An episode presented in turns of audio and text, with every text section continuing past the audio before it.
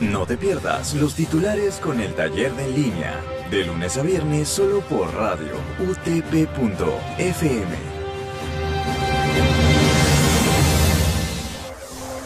Buenos días, radio oyentes. Bienvenidos una vez más a los titulares por radio utp.fm. Siendo hoy lunes 29 de marzo, estos son los titulares. Actualidad.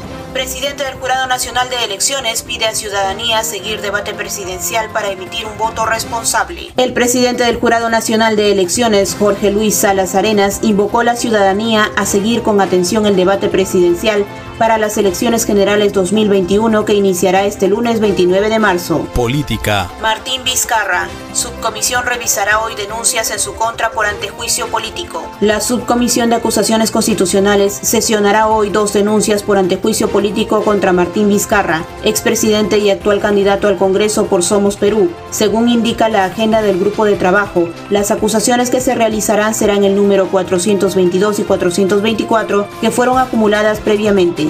Hernando de Soto sube al cuarto lugar en intención de voto y Lescano sigue liderando preferencias, según el Instituto de Estudios Peruanos. Hernando de Soto, candidato presidencial por Avanza País, subió al cuarto lugar en intención de voto en el marco de las elecciones generales 2021, programadas para el domingo 11 de abril, según la encuesta del Instituto de Estudios Peruanos. Locales.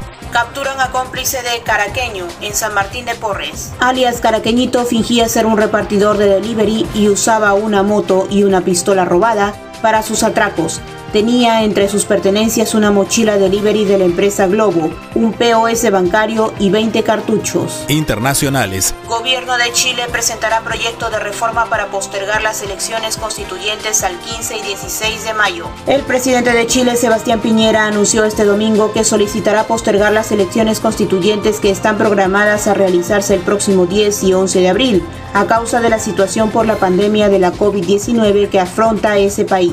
Estados Unidos y China consolidan sus alianzas en medio de la creciente rivalidad. La farmacéutica estadounidense Pfizer anunció este jueves que ha iniciado ensayos clínicos de su vacuna de coronavirus en niños de entre 6 meses a 11 años. Deporte.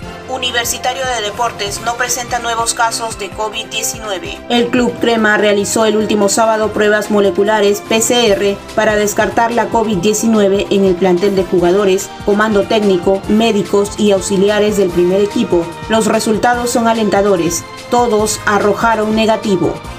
Muy bien, radioyentes, esto ha sido todo por hoy. Los esperamos en la próxima edición. Que tengan buen día. Y esto llega gracias a la Facultad de Ciencias de la Comunicación de la Universidad Tecnológica del Perú, UTP.